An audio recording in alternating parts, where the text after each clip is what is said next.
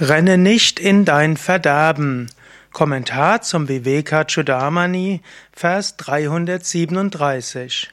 Shankara schreibt, Kapandita sansat asat viveki shruti pramana paramata dashi janan hikuriat asat hovalambam swapata heto shishovan mumukshuhu. Welcher geschulte Geist würde kindisch hinter dem Unwirklichen herlaufen, das mit Sicherheit die Ursache seines Verderbens und Niedergangs wird, wenn er zwischen dem Wirklichen und dem Unwirklichen unterscheiden kann, wenn er als Bewanderter in den Schriften die höchste Wirklichkeit im Auge hat, einsichtig ist und sich nach Befreiung sehnt. Shankara will uns hier aufrütteln. Er will uns sagen, renne nicht kindisch hinter dem Unwirklichen her. Die Vorstellung, dass mehr Besitz dich irgendwo glücklicher macht, ist unsinnig.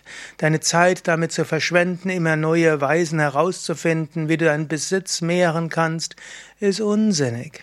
Zu glauben, dass die Einrichtung deiner Wohnung und deines Apartments und deines Gartens so großartig ist, ist alles unsinnig. Das ist kindisch.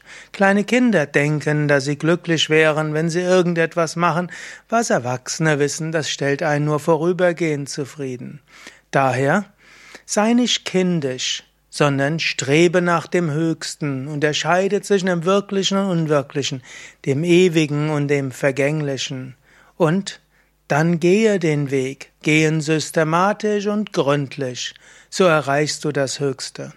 Und einen Moment magst du jetzt innehalten und vielleicht schauen, wo bist du letztlich kindisch? Wo rennst du diesen kleinen Dingen hinterher, die dich nicht glücklich machen?